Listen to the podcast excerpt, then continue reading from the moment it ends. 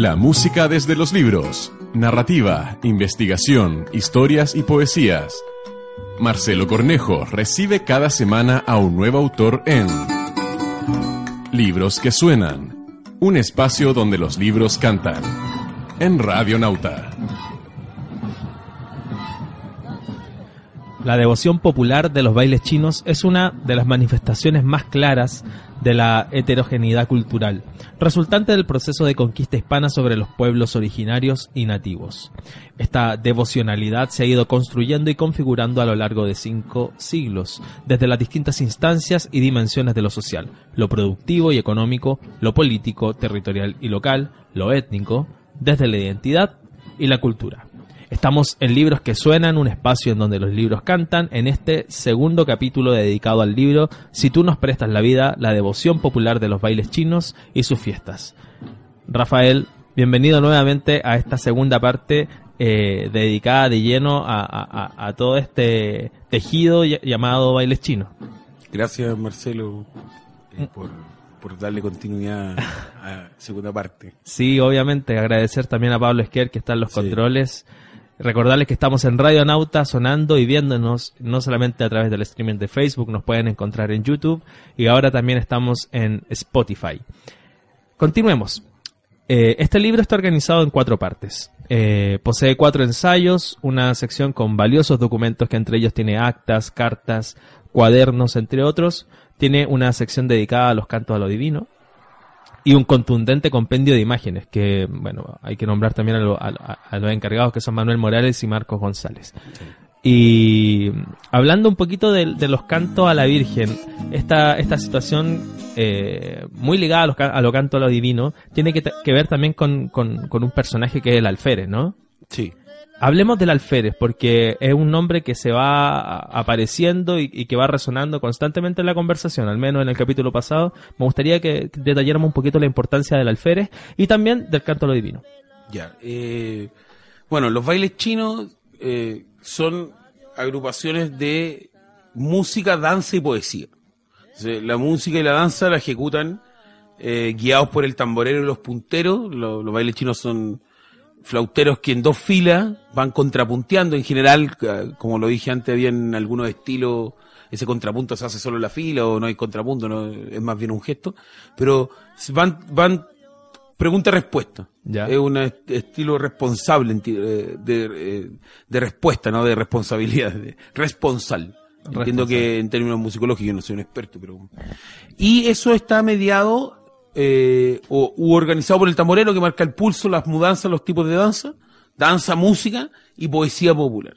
Y la poesía popular, eh, en los bailes hay una figura. La figura puede ser abanderado o alférez, dependiendo, se le llama de diferente manera en los lugares geográficos. Se le llama en el norte abanderado y en, el, en la zona central alférez. Y alférez era un cargo militar, era el que dirigía un, un batallón, una escuadra, o sea, un, un grupo de personas era un cargo, eh, como digo, militar. Entonces, eh, estas tradiciones están muy organizadas en un mundo muy asociado a lo jerárquico. Entonces, la figura del alférez era la figura del que manda porque lleva la bandera, porque la bandera es, viene de banda, viene de la parte. Hay una parte que es un grupo de gente. Entonces, el que lleva la banda es el que manda ese grupo de gente, el alférez o el abanderado, ¿no? Entonces, el abanderado, eh, digamos así, el que resguarda, reproduce y comunica la memoria que, que articula el baile chino. Y esa memoria, eh, bueno, esa, esa forma, esa, esa estilística, o no estilística, digamos, nosotros le llamamos al conjunto en el libro, eh, sin ser especialista, eh, preferimos el canto campesino. Ya. Porque el canto campesino más que canto a lo poeta, canto a lo divino, o, o solo alférez o... Es un poquito más libre, de cierta forma. Y además da cuenta de lo que nos interesa, que nosotros nos, posicionamos en el libro anterior sobre todo, pero desde el tema de la... de entender el sistema cultural que está detrás de esta tradición. Y para entender el sistema, además, siempre se había entendido muy, de forma muy culturalista, es decir, poniendo el acento solo en lo cultural de, la, de estas tradiciones y no en su vinculación con, lo, con el lugar y con lo que se hace en el lugar, que es cómo se vive en el lugar. Entonces, nuestra intención de ocupar el concepto de canto campesino para, incorporar todas las tradiciones de la poesía popular vinculadas al baile chino, entre los cuales está el canto campesino, el canto a lo divino también, como los cantores con guitarra, Claro. cantándole a una virgen, es porque ellos son parte de un sistema. Es decir, por ejemplo, antes siempre se hacían, o muchos lugares de fiesta de baile chino, se hacía un velorio el día anterior, que es la velada donde se le hace canto divino de cantores. Algunos alférez eran también cantores, algunos cantores fueron alférez y ya son solo cantores. Entonces, son parte de un sistema ceremonial, le llamamos nosotros en el libro anterior. Un sistema ceremonial o un culto, una forma de culto que es la articulación de, por ejemplo, los bailes de danza, los bailes turbantes, los bailes chinos, los- el canto y la poesía popular, eh, lo que son en algunas manifestaciones, en algunos lugares como Quilimarí, Putaendo, las lanchas y lanzas, que son bailes de unipersonales frente a las imágenes, con un pañuelo se le baila la imagen y después se le da la pasada para que otro baile. Entonces, hay un conjunto de tradiciones y la memoria, la palabra, ¿no? La palabra es fundamental, porque con la palabra recordamos, recordamos nombres, recordamos lugares, recordamos personas, recordamos eh, acciones, situaciones, eh, recordamos finalmente la, la historia y la reactualizamos. Perfecto. Eh, la palabra, ¿cómo reactualiza esa historia a través de la memoria? Entonces, estos sujetos, los abanderados, los alferes, son sujetos que portan una cualidad poética, ¿no? Que es estilística, saber rimar, saber cómo se rima, ser parte de esa tradición que además viene de España, viene de toda, eh, o sea, la- de toda la estructura de las décimas, las cuartetas, viene del mundo de las tradiciones orales hispánicas eh, en tanto organización de, de, de la rima, lo que se- sea octosilábico, la forma de combinación, todo eso viene de ahí y eso se agarra y se reinterpreta y se reelabora desde eh, América. Eh, y eso está en muchos lugares, como la décima, están en diferentes tradiciones a lo largo de América, muy presente. En Cuba es muy fuerte, muy, muy fuerte. Y en Chile es muy fuerte en los cantores a lo divino y también en los, en los alférez de bailes chinos. Entonces hay una, el- la figura del alférez además, le dispu- al disputar la palabra, no sé si lo dijimos la vez pasada, la palabra, como dice la Biblia, en el principio era Dios y Dios, y Dios era el verbo. Es decir, Dios era la palabra, porque estamos evangelizando. Entonces, había una concentración del poder en la palabra, y la palabra la tenía quién? El cura, o el sacerdote como representante de, de Dios eh, o, o de la religión, ¿no? Entonces, el alférez viene a ser un personaje que articula la memoria del- de esta identidad local, de este baile chino, de esta comunidad, de este territorio, de este estilo, de esta tradición, si es que es el alférez cantando contra los curas. Y tiene que tener cierta característica esta alférez. O- No, tiene que saber, tiene que saber, tiene que tener un cierto talento, saber rimar y saber y un- improvisar. Y un, liderazgo también. Sí, sí, sí. Pero lo principal es que tiene que saber improvisar, porque el, el canto a lo alférez, a diferente de las otras manifestaciones de canto, de poesía popular, como el canto a lo divino, el canto a lo divino son más bien versos que tú te sabes. Claro. Y que tú vas repitiendo en diferentes lugares y que a veces se sabe el otro también y lo repite antes que tú, te tienes que saber otro. Acá estamos improvisando. Aquí estamos improvisando, es decir, con lo que estamos viendo, con lo que estamos viviendo, vamos improvisando en base muchas veces a la, digamos, a la estilos que cada cual tiene, es decir, improvisa en torno a un, un tipo de historia, tiene algunos versos típicos, ¿cachai? Como coplas típicas, pero el alférez eh, tiene en el, sobre todo, el, el alférez hoy día se le llama la quinta región. A los que, a los abanderados de la quinta región se le llama en general alférez y en el norte se llama abanderado. Perfecto. Y en el norte el que canta ya no es solo el abanderado, es el cualquiera, porque ha sido tan mermada la tradición del canto en las fiestas de Andacoyo, en la fiesta de Copiapó, que hoy día canta el que puede, ¿cachai? Y si que puede un niño, bueno, canta el niño, si que no es un viejito, y, se, y canta siempre el mismo vaso- verso mem- memorizado que se llama exclamación, ¿cachai? Que exclama un verso que que siempre canta el mismo. Pero en, en, en la quinta lo que se da es que hay una tradición muy particular de, de proliferación de alférez. O sea, durante el siglo XX aparecen el genio popular, eh, como le llamaría Pablo de Roca, ¿sí? genio popular se manifiesta a través de estas figuras tutelares de estos bailes, que dirigen los bailes, que muchas veces también son chinos, son tamboneros, pero que pasan a tener además un, un rol de dirección, tú lo- me preguntas acá, son, tienen que tener un cierto carácter para mandar al baile. Claro. A veces no necesariamente son el jefe del baile, pero son una autoridad dentro del baile, porque además saben. Cuando tú le preguntas a un chino por qué hace, el chino no necesariamente tiene un discurso, pues, no necesariamente te voy a explicar por qué hace lo que hace más allá de decir, no, porque lo hacía mi papá, porque lo hacía mi mamá, porque me prometieron, porque siempre lo he hecho. Pero el alférez siempre tiene un discurso, elabora, como tiene que improvisar, como tiene que cantar, como tiene que contar, tiene que elaborar ese conocimiento, darle una cierta argumentación, darle una cierta interpretación, eh, darle vuelta a la cosa, por qué pasa lo que pasa, por qué la historia es sagrada, por qué la historia sagrada tiene que ver con lo que nos pasa. O sea, digamos, es un intelectual. Un estudioso, claro. Es un, o sea, además son estudiosos, leen libros, o sea, los amigos Alfred han leído nuestros libros, lo han comentado, lo han criticado, ¿cachai? Eh, y ellos leen sus propios libros, leen la Biblia. Hay que entender que antes del Vaticano II leer la Biblia no, no era parte de lo común. ¿Cachai? Entonces, en el campo, como contamos, como cuenta en un documental que hicimos del baile Caicay, ahí en Olmué, don Álvaro Herrera, un alfere muy reconocido en el circuito de las fiestas del interior del Olmué, Puchuncaví, interior y la costa. Eh, don Álvaro cuenta que cuando él era niño, eh, lo, los curas, cuando se enteraban que alguien tenía Biblia, trataban de quitársela, le decían que no podían tenerla, que era como punitivo, porque el acceso antes del Vaticano II tenía que estar mediado por el cura, ¿cachai? El cura mediaba en esta relación. El Vaticano II lo que hace es que como que libera esa, ese constreñimiento, entonces también libera un montón de prácticas y en la ruralidad, claro, no era común tener, eh, pero además el alfere, no sé si lo señalaba o lo conversamos justo fuera, también de alguna manera es un boceador de lo que ocurre. Un mundo con poca información, con poco conocimiento, de poco acceso a, lo que está afuera.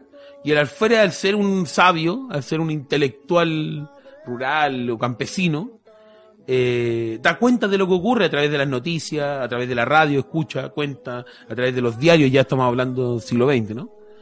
Pero también a través de, los, de las cartillas de educación cristiana, de eh, los rezos que mandaban, ¿cachai? o sea, finalmente administra la palabra, y la palabra es poder, ¿no? Por algo el libro de San Juan parte con esa, San Juan entiendo que que cité del verbo, ¿no? Parte el artículo 1, Dios era el verbo, y el verbo era con Dios, y el verbo era Dios, ¿cachai? Entonces, esa, el poder que tiene la palabra no es menor, pues la Biblia es la consagración de una palabra y no de otra. Claro. Dijimos, dejamos unos libros y otros los dejamos fuera, ¿Cachai? Que los libros apócrifos y toda la, construcción histórica y social y cultural de la Biblia. Entonces, esa pelea con los curas es muy fuerte porque el alférez interpela al cura pues, y le dice, oiga, usted se lleva la plata, usted trabaja para los ricos, usted nos viene a, nos trata de sucio, nos trata... Entonces empieza una confrontación, ¿cachai? Que también se vincula mucho a, según el momento histórico que hablábamos en el capítulo anterior, de cómo funciona la relación de la iglesia en diferentes momentos históricos. En diferentes momentos históricos la iglesia ha tenido diferentes roles. Con y también hay una cosa que es contingente, cómo funcionan los bailes en los diferentes lugares, que depende también del, de la cualidad de los curas, Claro, hay cura y cura. Claro, hay cura y cura, y hay curas que son reconocidos por los bailes como tremendos curas.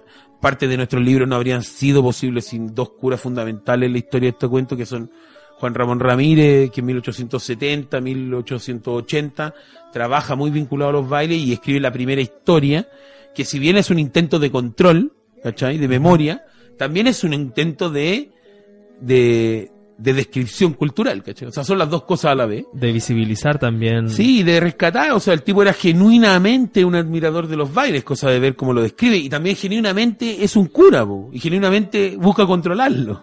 Entonces, son, son sujetos complejos, ¿cachai? Juan Ramón Ramírez, presbítero de La Serena, y después rector del seminario de La Serena, o sea, dirigía el lugar de formación de los curas. Y eh, el padre Blas Hernández, que un poco después de él fue párroco de, Andacuyo y compiló mucha información que se perdió en términos editoriales, no, no se publicó como, como en un compendio, ¿no? pero que ocupó mucho el tercer cura importante, que es el Principio Alvaz, que es un cura español claretiano que eh, hace el, segundo libro de Andacoyo que se llama La historia de Nuestra Señora del Rosario de Andacoyo, un libro rojito que se de la parroquia, y que es muy bueno, o sea, está muy lleno de información, y de una información que no busca censurar, ¿caché? Como de una apertura igual intelectual es oscura, más allá de que uno puede ponerlo en trama o en procesos culturales también, que son de dominación, de control, pero los tipos son, bueno, como la, como la realidad es muy compleja, no es ni blanco ni negro. Entonces, y eh, ya no como en el ámbito de la producción académica, sino en el ámbito de la relación con las comunidades, está lleno de curas que los bailes recuerdan con mucho cariño.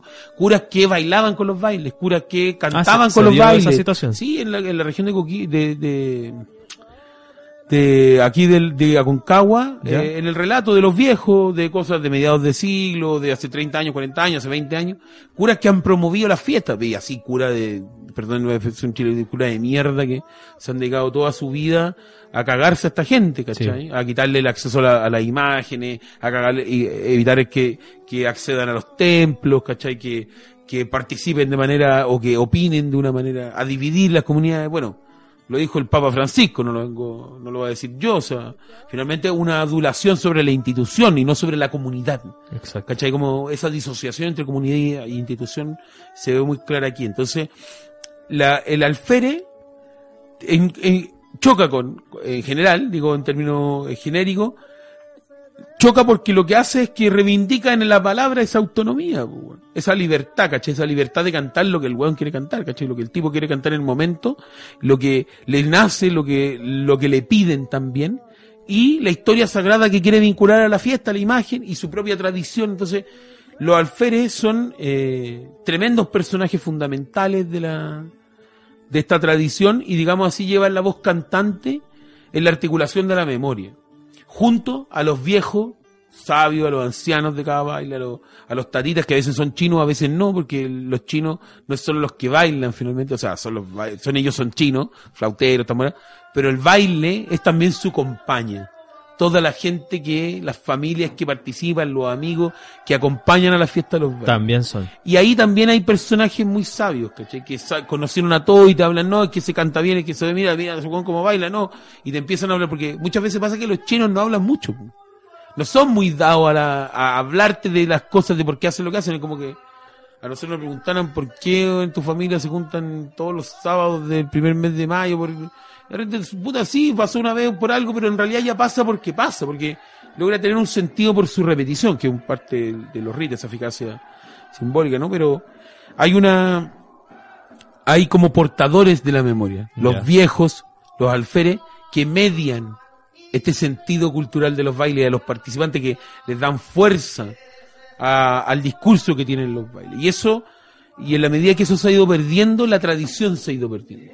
Y eso ha pasado mucho en Andacoy. O sea, y quería conectarlo con un capítulo del libro. Eh, Uno que tú mencionaste, que es una compilación de cantos que hicimos a partir de registros de estos curas que mencioné, eh, Juan Ramón Ramírez, Principio del Vaz, eh, folcloristas y cronistas como Pablo Galleguillo, historiadores como Pablo Galleguillo, Francisco Galleguillo, un cronista que es el que entrevista a Laureano Barrera, que sin esa entrevista habríamos hecho, en general los que hemos trabajado en este tema, muy poco, es una joya histórica.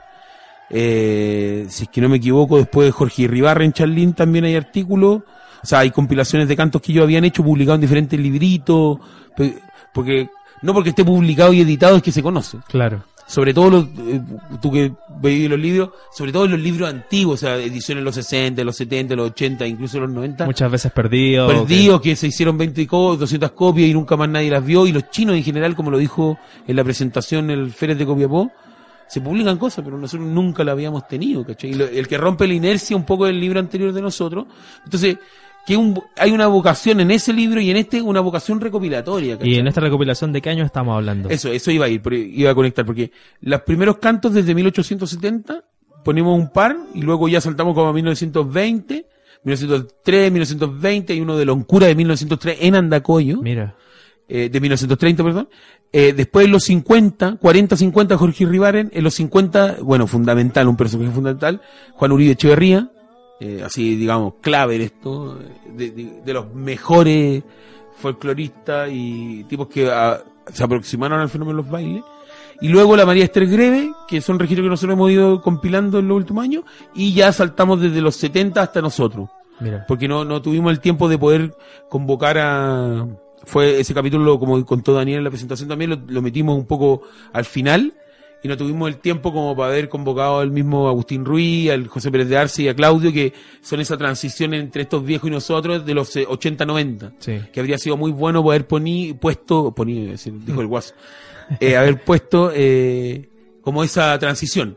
Y que también da cuenta de una de una suerte de línea, no, lo quise improvisar el otro día, pero me lo voy a jugar hoy día como, digamos, hay una manera que ha ido perdurando como de enfrentarnos a estos estudios culturales, ¿cachai? Y que uno podría rastrear, o que nosotros nos sentimos eh, o reivindicamos más que sentir, ¿no? Una suerte de herencia de la tradición desde, desde Rodolfo Lenz, que inaugura el estudio científico del folclore o de la cultura popular y que lo reivindica y de que lo hace mierda la sociedad historia. ¿Por qué? Porque sacó un diccionario con las palabras chilenas donde hablaba de poto, eh, pico, culo, y decía toda la... Y ellos habían sacado en la sociedad folclore un montón de documentos y toda la sociedad empingorotada, lo felicitaba, hasta que sacó eso y dijo, oye, pero si el habla popular es esa, po". Claro. Y nosotros, y él era un romanticista alemán, po. Hay un libro de Jorge Pavé, un sociólogo que hace laboratorio etnográfico, se llama, y él hace un análisis muy, muy interesante sobre la figura de Rodolfo Lenz y de todo este conflicto. Yo estoy tratando de sintetizarla. Y ese inaugura una tradición que fue presionada, ¿cachai? Por la sociedad historia. De hecho, la sociedad folclore se fue subsumida, era de la Universidad de Chile, y fue subsumida por la sociedad historia. Y hubo 30 o 40 años de, de anulación cultural de ese relato, y los historiadores estaban preocupados de hablar de los documentos, no del folclore.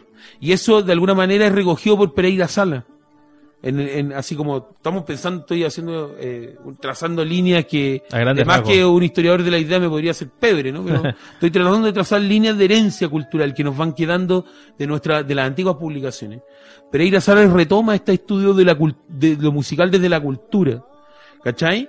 Y luego aparecen sujetos como Juan Uribe Echeverría, ¿cachai? Como la misma Violeta, el mismo Daneman con la Raquel Barro, la, la, la, la, pucha, se me olvidó la señora, la Marco Loyola, ¿cachai?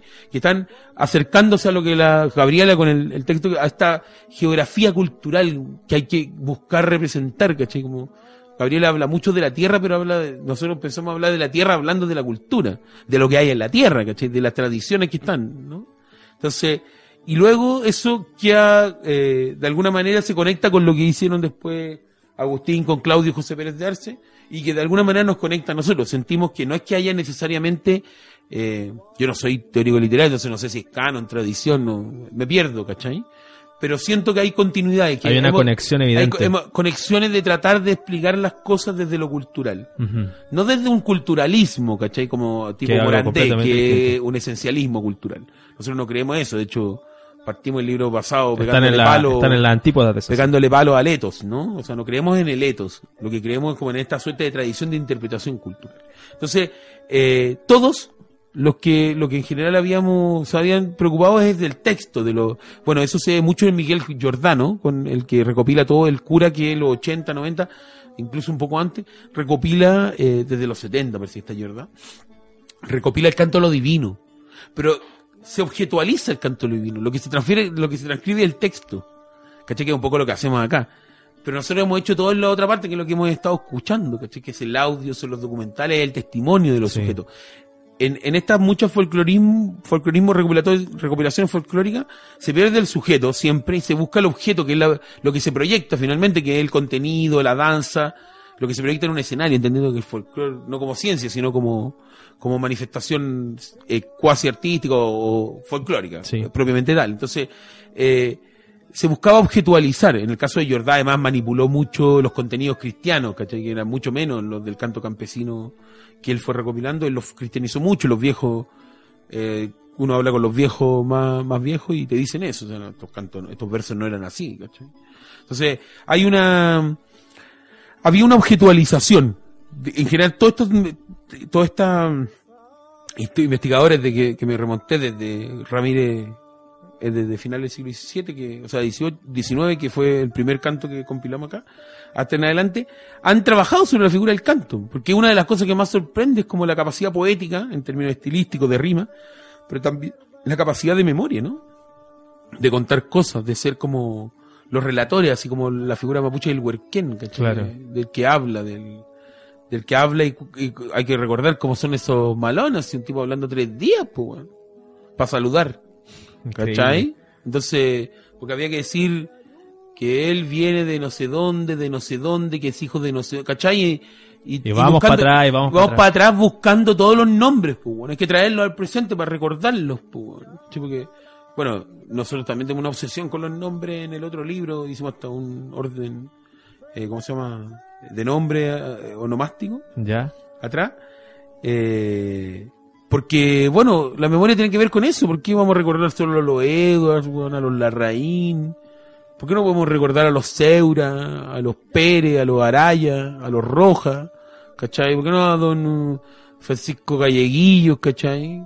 Me acuerdo de su familia porque una familia del baile tamallino que se forma en 1820, 30, el baile, pudimos rastrearlo, aunque ahí vean baile en la mina del Tamayante, o sea, tiene más años que Chile, ¿cachai? Entonces, ¿por qué no recordar esos nombres? Entonces lo que hacen los alferes es recordarlo, y lo que nosotros hicimos es recordarlo en este caso en este libro y en otros libros también, pero también recordarlos como vemos hoy día en la imagen que está ahí transmitiendo, en sus caras, en sus gestos, en sus palabras, en sus nombres, ¿cachai? Ellos hablándonos, además, explicándonos quiénes son, lo que hacen. Pablo, ¿es posible que escuchemos algún extracto de Canto a lo Divino para eh, que nuestros auditores también puedan apreciar en, en detalle lo que hemos estado conversando? Canto a lo poeta, más bien. Para... El- ¿Pero canto a lo alférez o canto a lo con guitarra? A el lo- canto a- lo divino es con guitarra. Claro, con- eh, con las ruedas de canto. Sí. Y el canto a lo alférez es con el baile. Es solo el canto. A veces hay, hay feres que también son cantores a lo divino. ¿eh? Por Ah, ejemplo, Jaime Ataco- sí, sí. Es que por eso están trasmados, porque finalmente lo que diferencia es la improvisación, pero los dos hacen cuarteta, los dos hacen décimas, hacen octavillas, hacen sixtina, o sea, son combinaciones métricas y de rima que, que son estilos, ¿cachai? Que vienen de, por eso decía, vienen de, de la métrica hispana, de, de- y que son medievales, pero también modernas, y también América, y también latinoamericana, o sea, eh, el Ramírez decía que el Francisco Barrera cantaba en un idioma del cual ya no sabía lo que decía. Mira, Cantaba, ¿cachai? O sea, por lo tanto, no estaba cantando en métrica española. po. no, po. Estaba cantando lo más probable en Mapudungún o en algún idioma similar, o no sé, Aymara o cualquier otro, eh, pero no, no, no, él no sabía lo que estaba diciendo. Mira, qué interesante. ¿Cachai? Uno se acuerda al tiro de las culturas que ya están extintas. cuando Claro, son los exactamente. Eh, el, el mundo Kunza también pasa eso, que, lo- que los que tienen todavía Sí. algunos cantos eh, son cantos que de los cuales no pueden definir eh, las palabras, ¿no? Porque no hay un alfabeto, no hay un diccionario. Vamos a escuchar un poco de, esta, de este cancionero, Canto a lo Poeta, de lo que ocurre en esta performática de, de los bailes chinos. Recordarles también que tenemos un libro eh, que amablemente Rafael nos ofrendó para el programa para dárselo a nuestros auditores. Así que en este segundo capítulo vamos a sortearlo con los mejores comentarios. Estamos en Libros que Suenan, un espacio en donde los libros cantan a través de Radio Nauta.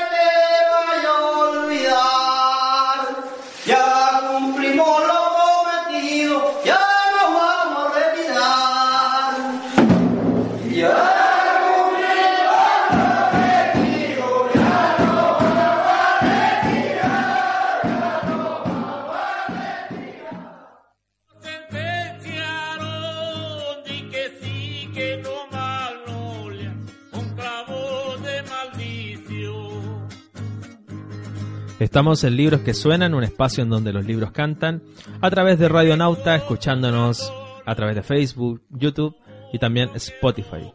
Hoy día con un invitado de excepción, profesor Rafael Contreras, que nos está contando eh, todas las historias y tejidos que poseen los bailes chinos desde cientos de años hacia atrás hasta el presente. Y hasta el presente me gustaría que conversáramos un poquito. Eh, hablando un poco de la realidad de los bailes chinos ya en el siglo XX, siglo XXI. Y eh, preguntas que resultan un poco eh, necesarias hacer, por ejemplo, cómo, cómo eh, o, o- más bien si le afectó algo eh, la dictadura, por ejemplo, a, a esta agrupación, a este tipo de, de encuentros comunitarios que son los bailes chinos.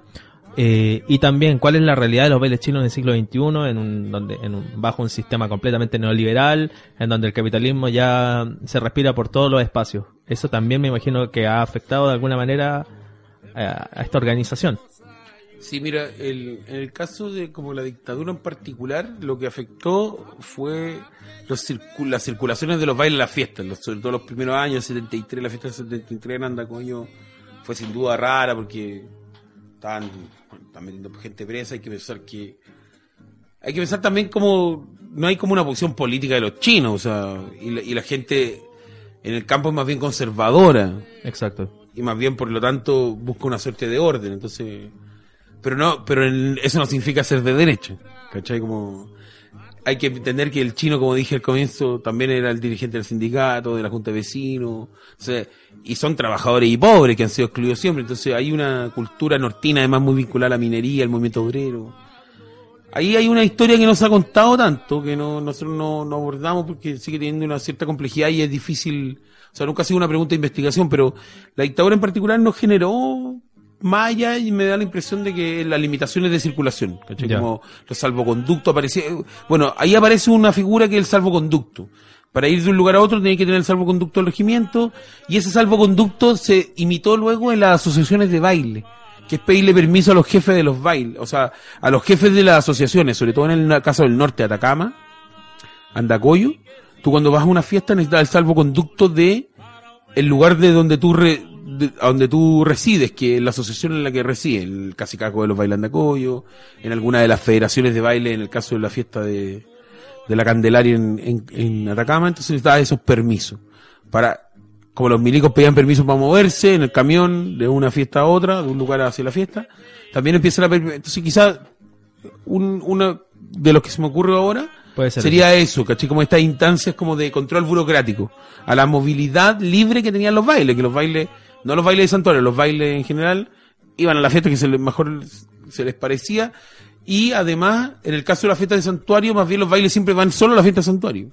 Porque por- la fiesta Andacoyo es el sentido no solo del baile Andacoyo, del de La Serena, el de Coquimbo, el de El Elqui, el de Limarí, el de Valle, el de Montepatria, todos eso, ellos iban a la fiesta de Andacoyo. Ese era el lugar de su promesa, no la fiesta de su lugar.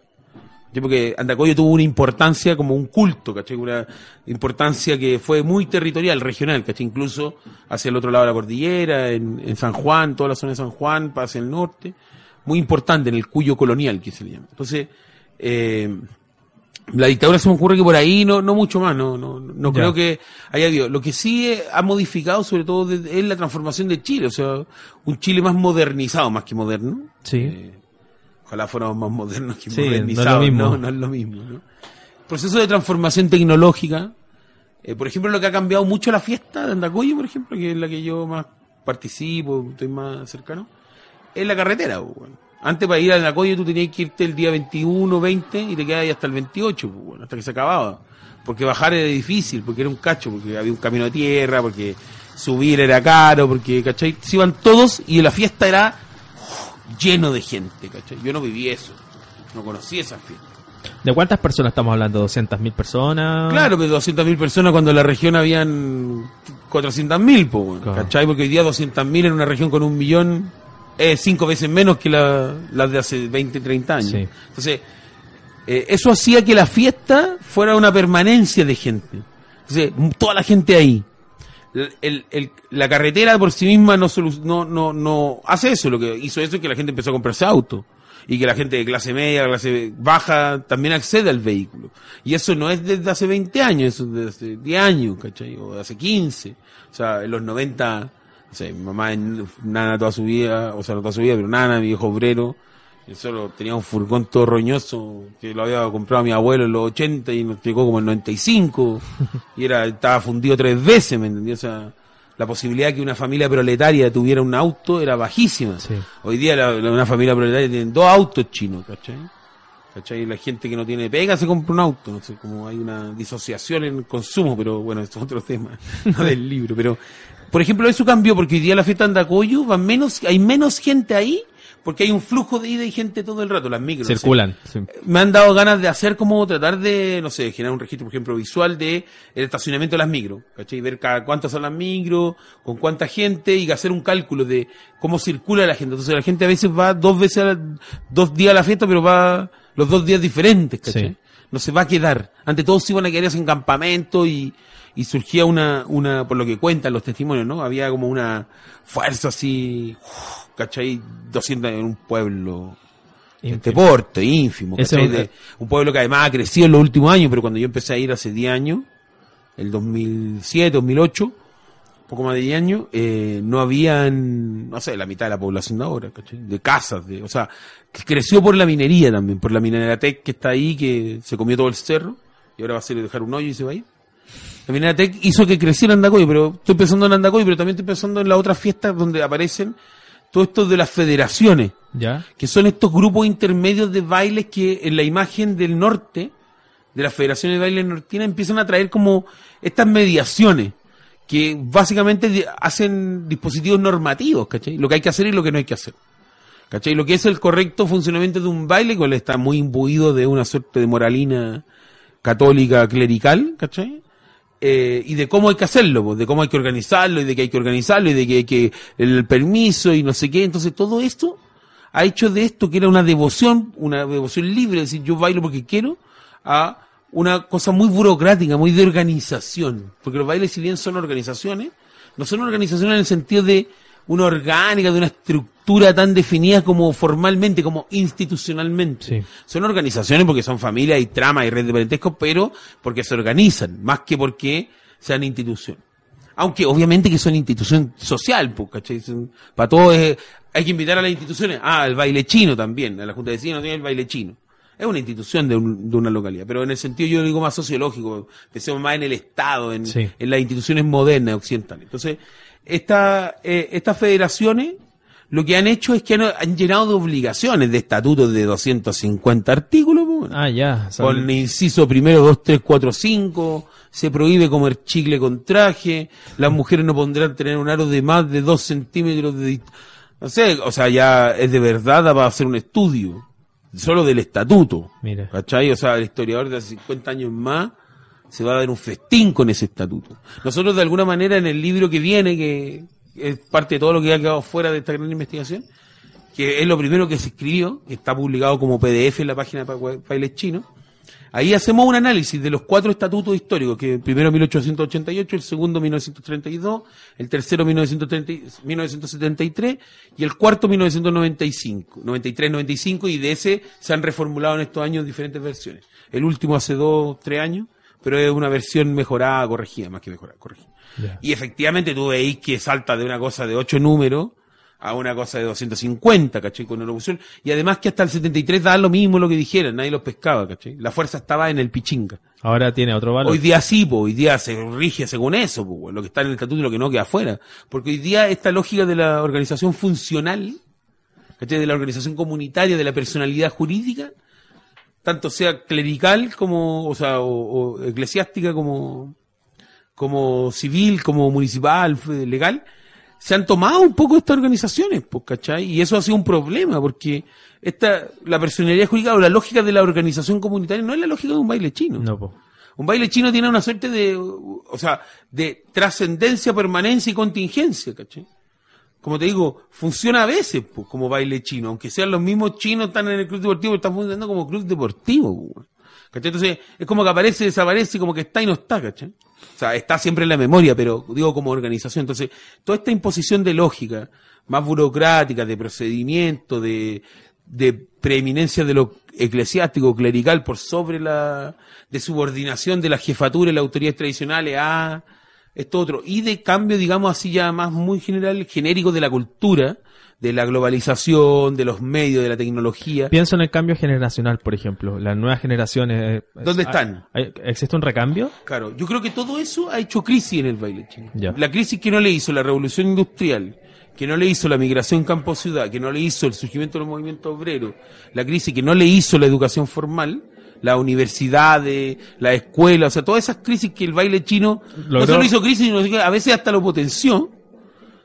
Esa crisis está haciéndosela hoy día, esta modernización, este cambio cultural genérico, ¿cachai? Como, no sé cómo llamarlo, así como esta contemporaneidad del sinsentido, ¿cachai? El postmoderno. Esta posmodernidad del sinsentido, ¿cachai?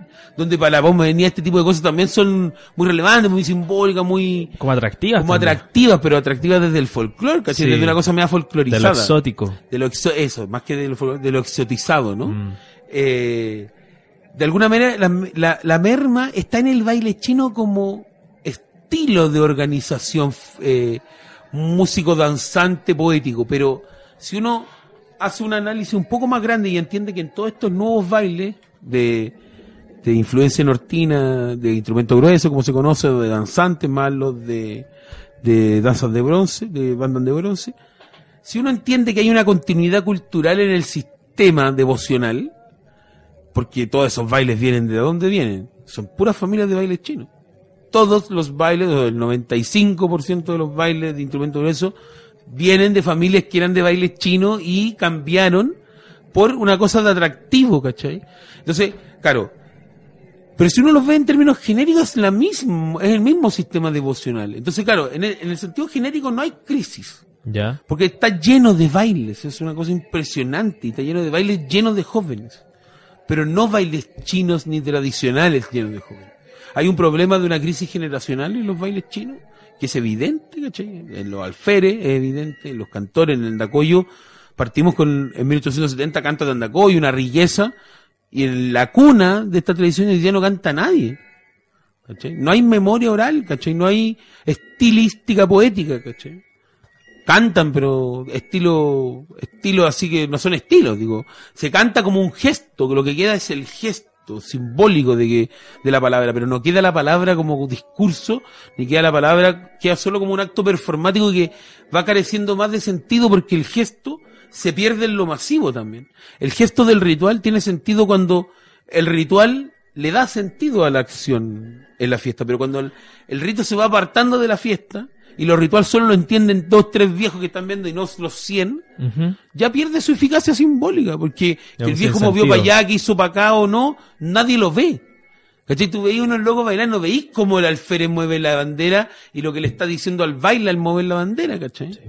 No veía el gesto de bla, bla, bla, bla, no, lo perdí. Entonces, esta de- pérdida de densidad de, lo, de, de esta oralidad de- de- del canto y de la poética de- del canto va afectando a los bailes chinos, sí, a los bailes de danza tradicional también, a los turbantes, sin duda, eso no. Aquí en, en- la quinta, en Valparaíso menos porque tienen más fuerza los bailes, son más autónomos, en Andacoyo han perdido precisamente por esta captura institucional muy fuerte que se ha hecho, en Antacama, para qué decirte. Antacama es como una cosa, te volví loco, o sea, el cura es un delirante, ¿cachai? El obispo no hace nada, o sea, aquí se supone que la protección que daban estos mecanismos de resguardo, como en la nominación de la lista representativa de UNESCO, a estos tipos les vale verga, ¿cachai? Les da lo mismo. ¿Cachai? Y se dedican a perseguir a la gente, a echarla. De, de- Gente que valora a la iglesia por algo es católica, ¿cachai? Si, si tú soy católico y participáis de esto desde tu creencia, que no te dejen participar te afecta, po, Obvio. ¿cachai? No, para uno que puede no creer, es una cosa menor, ¿cachai? Pero la, ge- la gente no participa en un baile chino porque es bonito, ¿cachai? Porque me gusta el sonido, participa porque le hace sentido desde lo espiritual, desde la tradición, desde su herencia personal, familiar, local, pero también desde un sistema que es el catolicismo, ¿cachai? Es como un poco lo vemos nosotros. Independiente que hayan otros bailes, como por ejemplo el baile mapocho, que se funciona desde otro lugar, ¿cachai? Eso es más contemporáneo, ¿no? Eso es más contemporáneo y es una reelaboración desde lo urbano, Sí. pero todos estos chiquillos han participado con los bailes de la quinta región, o sea, también se meten a parchar en los otros bailes y esos otros bailes también lo, lo interpelan. ¿Por qué bailan ustedes, cachai? Ustedes bailan aquí por... se, por genera, onda. se genera una No, discusión pues, bien, final- bien rica. Exactamente, y finalmente ellos le van encontrando diferentes sentidos. Lo más probable, no sé, intuición, porque no conozco a todos los chicos, pero no creo que muchos den ni siquiera ser creyentes, ¿cachai? Lo cual para muchos viejos seguramente debe ser una contradicción. Pero bueno, hay otro sentido. La gracia de las tradiciones es que su mismo concepto nos equivocamos porque como a veces no, no nos detallamos, el concepto de tradición tiene el sufijo tras, que es llevar a otro lugar. Es decir, traspasar una barrera. En este caso, la tradición es traspasar una barrera temporal, es decir, llevar de un lugar una práctica a otro lugar temporal. Y eso supone la transformación. La cultura no solo se produce y se reproduce, sino que también se transforma. Y los sentidos se van transformando, ¿cachai? Así como los chinos, yo te contaba, en el siglo XVII eran una cosa, en el XVIII eran una cosa, y en el XIX eran una cosa, en el XXI también son otra cosa. siendo otra cosa. Los, los, los, los- bailes chinos tradicionales Son dinámicos. campesinos, sí, son dinámicos. Y y el mapocho es un ejemplo. Ahora, el mapocho es el ejemplo muy poco común, por lo tanto, no marca ni una regla, ¿cachai? Exacto. Porque es una cosa, digamos así como, eh, va por la libre, ¿cachai? En su interpretación hay que interpretarlo también por otro lado, ¿cachai? Eh, pero los bailes tradicionales han perdido esa fuerza en términos de cantidad de gente, pero porque se desplazaron, ¿cachai? La fuerza se traspasó a los otros bailes. Pero si uno los mira históricamente, son parte de una misma devocionalidad. Que inte- cambia, claro, los otros bailes no tienen palabra, pues. Entonces igual no es menor, pues, o sea, ¿y dónde está la poética campesina? Entonces, o la poética popular. Si los otros cantos no, va, no, no cantan.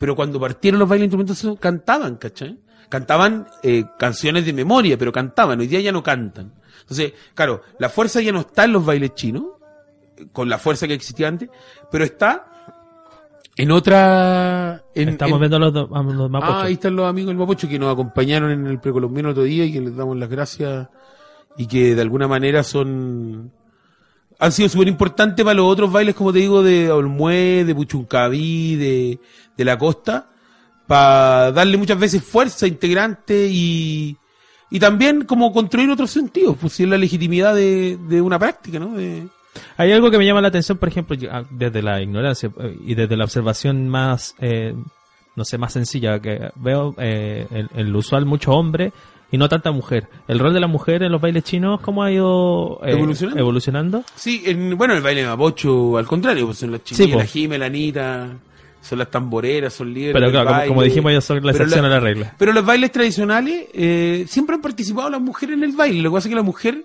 el espacio del chino es muy masculino, ¿cachai? Como...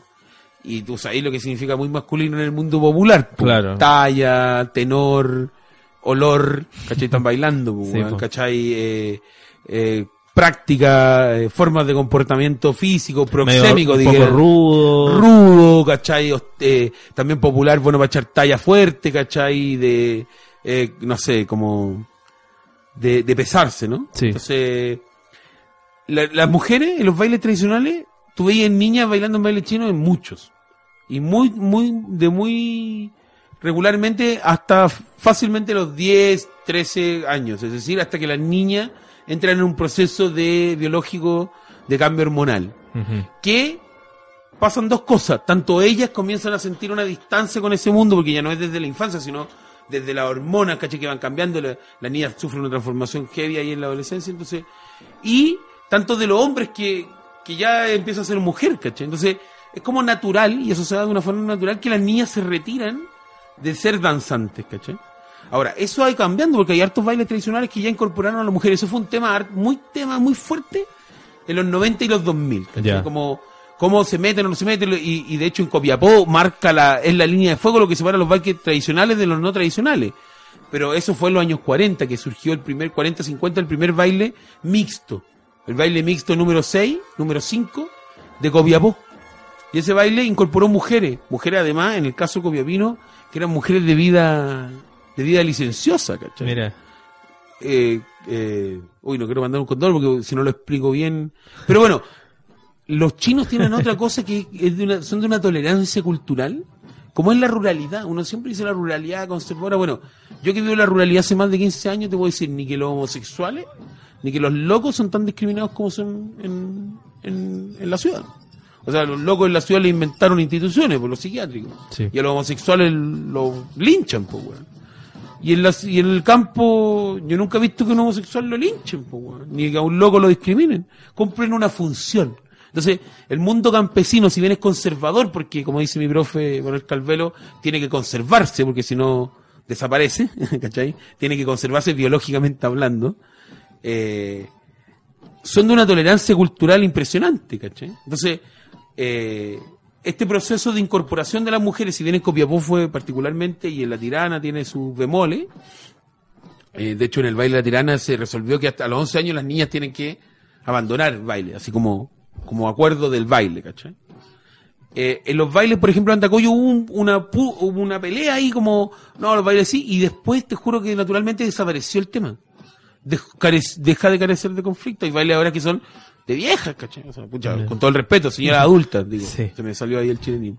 De, de señoras de 40, 50 años que bailan y, so- y flautean. Entonces, claro, el machismo de la cultura latinoamericana relega a, eh, lo han, lo han dicho, yo prefiero con el nuevo libro de Salazar que explico la otra vez, no lo tenía la ocasión de leerlo, pero explicaba la diferencia entre machismo y patriarcado, ¿cachai? Patriarcado es del, es del patriarca- es de, de este patriciado mercantil porque el patriarcado busca construir patrimonio. Sí. proteger un capital. po.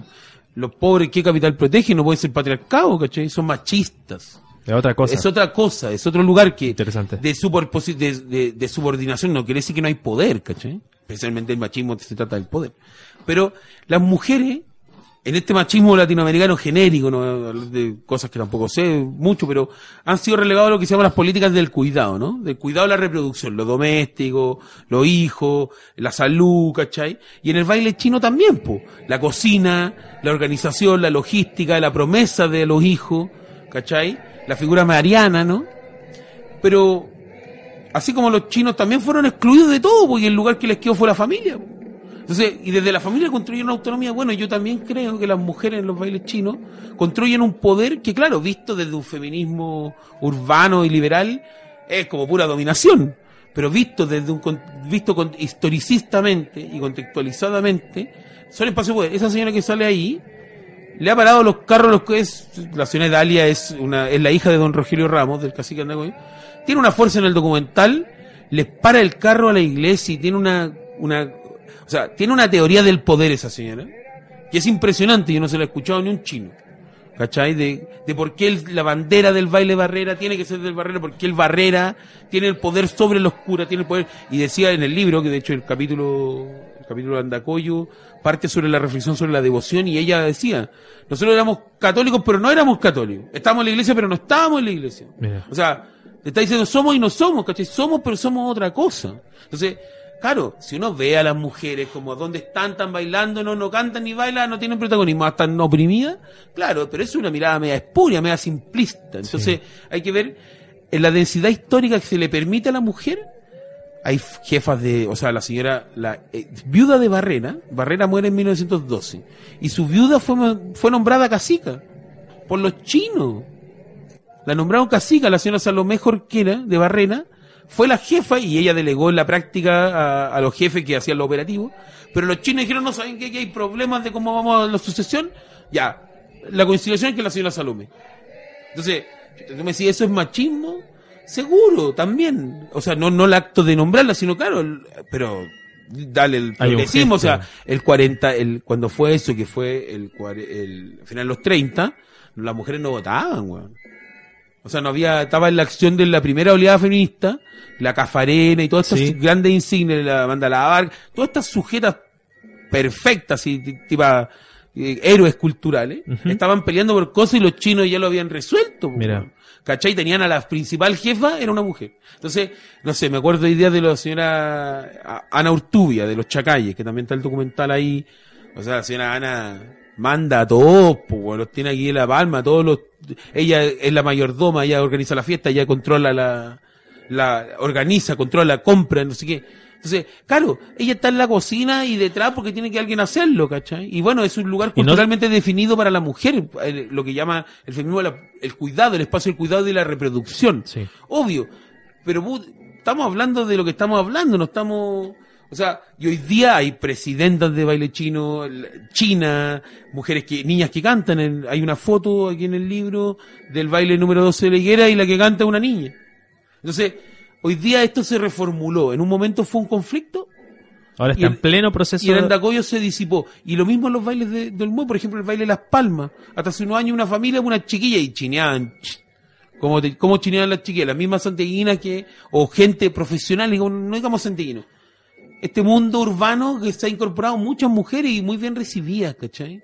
Con mucho, eh, ¿cómo se llama? Respeto también, ¿cachai? Como, los chinos son tolerantes y son respetuosos, aunque sean populares, que sean, eh, a veces buenos para el deseo, ¿cachai? Pero hay gente muy respetuosa, la gente de campo es muy respetuosa, ¿cachai? Gente pobre es muy respetuosa. Entonces, eh, la mujer, el lugar de la mujer hoy día se está resignificando. A mí lo que me parece es que eso tiene que ser caso a caso en el sentido de cada baile definir en función, en función de su propia historia, de sus propios criterios y de la gente, cómo se da eso, ¿cachai? No creo que tenga que ser una imposición No, claramente. pero eh, hay mucho más progresismo, igual es una deuda de nosotros, me lo decía una amiga feminista la otra vez, eh, yo lo concedía que hay una deuda en nuestro trabajo respecto de eh, este análisis más más preciso del tema de la mujer. Lo hemos abordado, pero no desde una posición tan crítica, no como que te estoy, de lo, un poco como te lo estoy hablando hoy día, no está tan abordado así. Yo creo que es, es algo que tenemos que hacernos cargo, yo creo, en la próxima publicación de cómo, qué está pasando con eso, ¿cachai? Cómo nosotros, porque también hay como, cómo ver poder en estos gestos, ¿cachai? Cómo ver espacios de autonomía. Hay críticas que nos han hecho como de, de como que engrandecemos esta, esta tradición, como, lo que en otros ven solo dominación, nosotros vemos otra cosa, pero quizá le faltó acercarse, ¿cachai? Lo están viendo de muy lejos, ¿cachai? ¿Y qué se viene para la nueva publicación? Esto ya nos está adelantando un poco. Sí. sí, uf. Está en proceso ya. Eh, Acá estamos hablando de un segundo libro, de un trabajo que ya lleva más de 10 años. Sí. Es un, es un trabajo largo eh, que, que sigue, que continúa. Sí, sí, estamos, bueno, estamos en lo concreto, bueno, este libro, para cerrar un poco el libro y hablar del que viene, este libro lo estamos distribuyendo, lo, lo, bueno, hicimos el acto en el precolombino el 11, mañana estamos en Andacoyo con mi amigo el Baile Barrera, yo soy parte del Baile Barrera, pago mis cuotas, este año no fui a la fiesta, entonces no pude, no, voy a pagar la cuota mañana. Saludos a ellos. Saludos a los amigos ahí. Nos vamos a ver mañana y en torno a, un- a una pequeña actividad. Eh, pero también nos vamos a ver con todos los bailes chinos de Andacoyo. Si invitamos a representantes de todos los bailes porque vamos a entregar el libro. eh, vamos a entregar en total 700 libros entre bailes chinos, bibliotecas, investigadores, ¿cachai? Como instancias de bibliotecas públicas, ya, ya entregamos en Divama en toda la región de Coquimbo, en Valparaíso vamos a hacerlo durante este mes, eh, en bibliotecas de escuela, vamos, a la medida que vamos a las fiestas, vamos entregando los lugares. Eh, a los chinos, como te digo, los entregamos el domingo, ya entregamos en Valparaíso vía campaña, hacemos como campañas de, vamos a las casas de la gente, a los pueblos. O sea, este libro va a llegar a sus propios protagonistas. No, sin duda, pues, sin duda. Solo a puros bailes chinos son como de las mil copias que sacábamos, de los mil ejemplares, alrededor de 400 y alrededor de 150, 200 entre bibliotecas, universidades, instancias de investigación. Y los otros 100 son entre colaboradores, investigadores. Como el libro tiene que financiarse porque, bueno, eh, tiene un financiamiento del Fondo del Libro que del año 2016, que nos permitió desarrollar la, la parte editorial y pagar la mitad de la impresión, porque costó más caro, nos demoramos más y sacamos más ejemplares. Eh, este es el primero que vamos a vender, el otro no se vendió porque lo financió entero el ministerio porque era parte de, de esta postulación a, lo- A la UNESCO. a la UNESCO. Entonces ellos financiaron y sacaron tres- 2.750 ejemplares y de ese entregamos 1.500 solo bailes chinos a lo largo de todo Chile. Es decir, nos, dimos una vuelta en auto desde, bueno, desde Atacama para abajo, pero llegamos hasta La Tirana. Eh, hasta Concagua, así, por los cerros, por las caletas, por los pueblitos ahí entregando los libros. Y también con una recepción gigante, muchas veces así de gente como media choqueada así emocionalmente y que nosotros como también, pues, o sea, como toda esa retribución que nos da una energía tremenda. Entonces, lo vamos a vender, lo estamos vendiendo en las actividades de lanzamiento. Y después va a estar en librería. Va a estar en librerías que estamos haciendo como la red de librerías. Tengo alguna, por ejemplo, hay una feria del libro ahora en Coquimbo, que es aparte la otra semana. Ya. Van a ver en dos stands, va a estar el libro. En, en La Serena está en el, en la librería de La Recoba y en la eh, librería de la Universidad de La Serena. En Ovalle, en la librería Domingo y la librería del, del, del Mercado. En Santiago estamos, yo no quiero decir porque no hemos hablado todavía bien con la gente, pero En conversaciones. vamos a tratar de que estén metales pesados, en la Ulises, en, en lugares como que, que llegue gente. No sé si vamos a lograr hacer el libro porque necesitaríamos más ejemplares, lo más probable, un contacto más, más grande, pero estamos tratando de hacer, contactar a unas distribuidoras comunitarias que son más Y, si no llegamos a pillar, lo podemos encontrar a través En de Facebook. en Facebook, sí, en No Media. directo, es lo más rápido con nosotros, nos escriben y claro, yo no soy un fanático del Facebook y más bien lo reviso en torno a estas actividades, pero como vamos a vender el libro, voy a estar revisándolo más probable que una vez al día, Ah, una vez cada dos días, entonces a lo más vamos a demorar. Ya hicimos las primeras ventas por Facebook, en todo caso. ya. No, a si un te- chiquillo de aquí de Providencia que, que no podía venir me pidió que se lo... que tenían un sitio web como de fiestas populares, no... Después caché, pues busqué a alguien eh, porque se interesó. Y ahí me di cuenta, ya hicimos la primera por Facebook y bueno, en el lanzamiento vendimos harto, vendimos como 50 libros, lo cual quedé sorprendido y pensaba que vender 10, 20 libros. No, es que va a, nivel de libro, Sí. eh, eh, fue un éxito. Fue un éxito, claro, y además está bonito, está bien hecho y bueno, lo vendimos muy barato. Es un libro muy bonito que tiene harto material complementario. Sí. Es muy atractivo visualmente, Sí. no solo por su contenido, sino, sino también por, por, por, por, por la forma como libro objeto que tiene. Claro, con el diseño. Sí. Y además eh, eh, está, en este caso, que bueno, si bien la bibliografía del anterior también están los trabajos, en este hicimos como más hincapié en que cada trabajo tuviera su vínculo a la web. ¿Caché? Como, ya, yo quiero ver esto y además en las notas del pie de página, por ejemplo, Ah, hablábamos del baile de aquí, oye, ver video en, en eh, revisar en la parte de bibliografía, entonces después salía documental de Sotaki y sale su dirección. Sale el link y todo. El link para Etnomedia, el link para... No pusimos los links directos porque tú caché que Z4272 se ve horrible. Entonces pusimos al- a la página de entrada de Endomedia que además tiene en su entrada el tema de los... de cómo se llama, de los de los bailes chinos, de los documentales de baile chino. Entonces, va a ser por contacto directo, eso es la, es la mejor manera, y bueno, la que nos deja más, menos, menos comisión para los vendedores. y podemos recuperar la plata de, de la impresión. Rafael, quedaron un montón de temas en el tintero. Me faltó conversar acerca del rol del Estado, hablar de la UNESCO también. Eh, me he acordado un montón de cosas en la conversación que probablemente este libro va a poder responder. Te Sí. agradezco la conversación. eh, dos capítulos. Eh, podríamos haber hecho una temporada de baile chino, definitivamente. con- Definitivamente, eh, muchas gracias también por dejarnos este libro para nuestros auditores. Eh, no sé si quieres agregar un último comentario. Sí, no, darle las gracias a Pablo, a ti Marcelo por habernos contactado. Tú fuiste el primero que nos contactó así como sin que lo hubiéramos contactado nosotros. Ajá. Como si fuera de la campaña como de medios que hicimos una muy, muy modesta y autogestionada, pero eh, sí, agradecer la instancia, felicitar que estuvimos conversando en entre medio de los descanso. Eh, nada, pues como esta, este heroísmo cultural que de los cuales ustedes también son parte, grupos como el nuestro y otros que hacemos, conversamos como sin buscar como esta retribución de construir de esto como un trabajo en el sentido salarial, sino como de darle sentido a la vida. Entonces, los felicito así por la iniciativa de Pablo de la radio y ustedes que lo apoyan con los programas de, y de, bueno, agradecer que nos hayan invitado y invitar a todos los que están motivados con este tema que nos visiten en la página del Facebook de Endomedia, de Mucam, nos pueden contactar por las dos para comprar el libro. Eh, y, y Daniel en Mucam se aguanta todo el día en Facebook, así Ah, que ya. va a ser más rápido con Daniel que, Que contacte conmigo. Sí, yo soy más anti redes sociales. No, no, anti, estoy fuera, vivo en el campo, sí, estoy- Es más vivo, en otro, vivo en otro tiempo. No, pero me motivo y aparte que como que a todos les pasa que uno se pone como, como que se obsesiona con esto, empecé a ver y, y buscar, entonces como yo soy medio obsesionado, preferí, pegado. sí, preferí dejarlo un poco de lado y ver solo si hay instancia en el chat para pa, pa llamadas por el libro, pero agradecer y nada, contar que estamos eh, terminando un...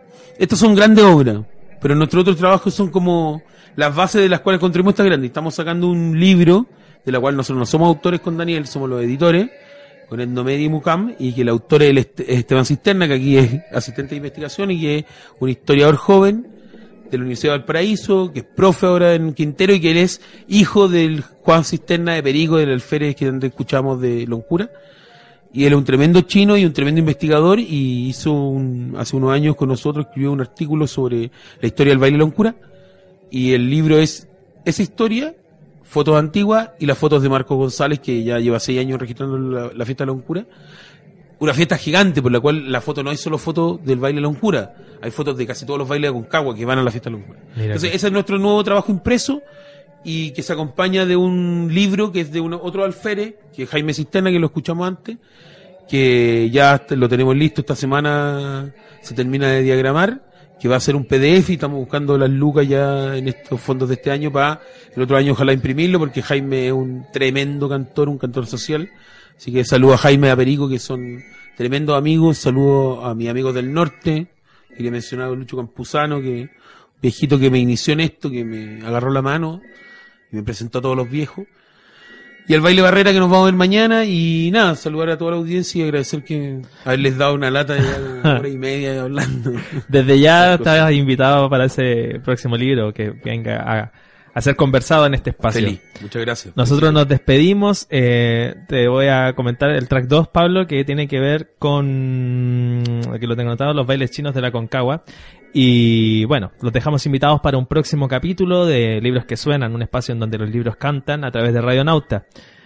Este libro se va con algunos de ustedes, auditores, y me despido con una frase, la frase con la que cierra el libro, de Gabriela Mistral. Otra forma de patriotismo que nos falta cultivar en, es esa de ir pintando con filial ternura, sierra a sierra, río a río, la tierra de milagros sobre la cual caminamos. Nos encontramos la próxima semana. Muchas gracias. Larga vida a los chinos. Larga vida chinos. a Etnomedia. Muchas gracias. Gracias, chao.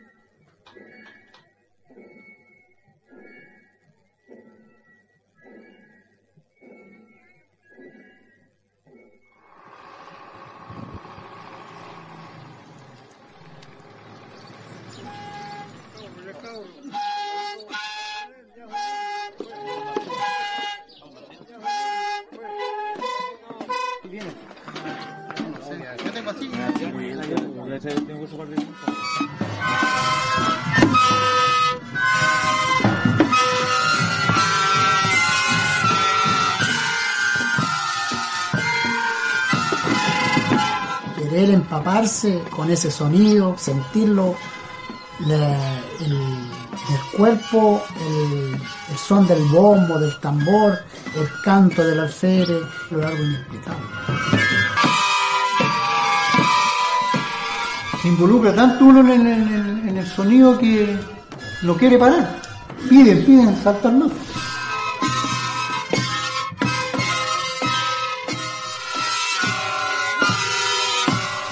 Antiguamente la escuela de niños eran pero tremenda. Y ahora nosotros los niños somos los que estamos más grandes y para atrás es de poco lo que se ve. pues, no- Era toda una enseñanza.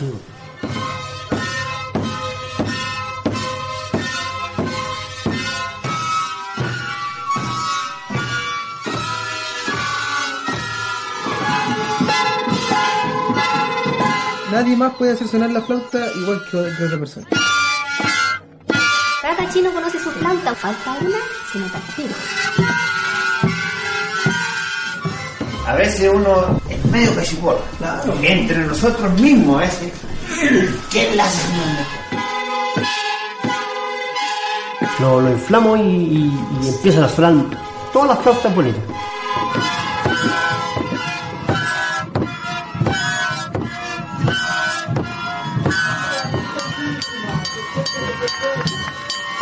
Virgen llega, como que las campanas se tocan con más, con más fuerza, lo hace con el alma y han saltado, han saltado todo el día. Entonces, ¿de dónde sacan la fuerza? La euforia es tal que todos los bomberos terminan tocando el mismo ritmo, todas las flautas del lado izquierdo suenan al mismo tiempo, todas las del lado derecho suenan al mismo tiempo. Terminamos, se gastó llorando. Sí, y todos los años. Sí, todos los años. Todos los años.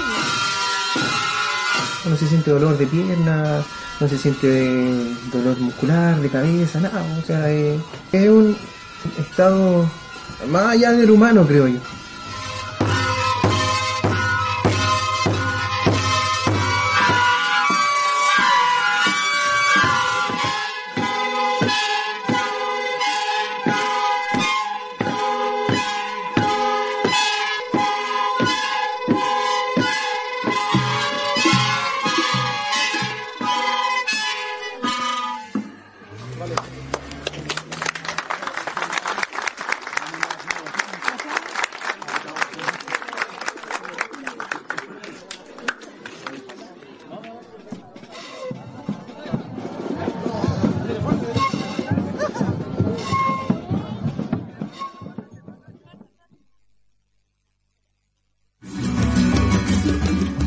Otra conversación y un nuevo libro en nuestra biblioteca.